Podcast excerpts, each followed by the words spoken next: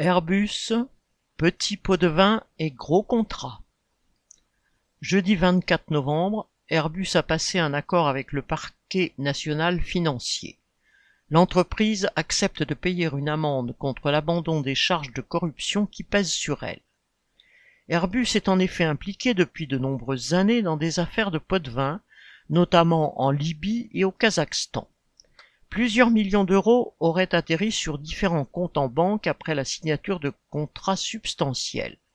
12 avions Airbus au dictateur libyen Kadhafi fin 2006, ainsi que 45 hélicoptères et un centre de satellites au président dictateur kazakh Tokayev entre 2009 et 2010. Pour arrêter les poursuites, le groupe a donc négocié une amende qui serait d'environ 20 millions d'euros, ridicule au regard des sommes en jeu dans les contrats d'aviation. Celui avec le Kazakhstan se serait élevé à 2 milliards d'euros. Le groupe affirme bien sûr que cet accord solde le passé, qu'il aurait changé de politique. On connaît bien le refrain.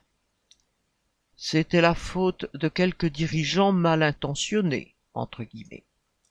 En réalité, la corruption n'est ni le fait de cadres malveillants, ni un phénomène marginal. C'est une pratique quotidienne du monde des affaires. Pour décrocher un contrat, il faut y mettre le prix face aux concurrents. C'est la loi du marché.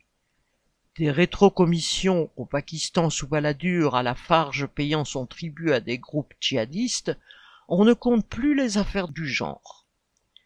Tout le monde le sait, à commencer par les gouvernements qui emmènent toujours les patrons des grands groupes dans leurs déplacements diplomatiques.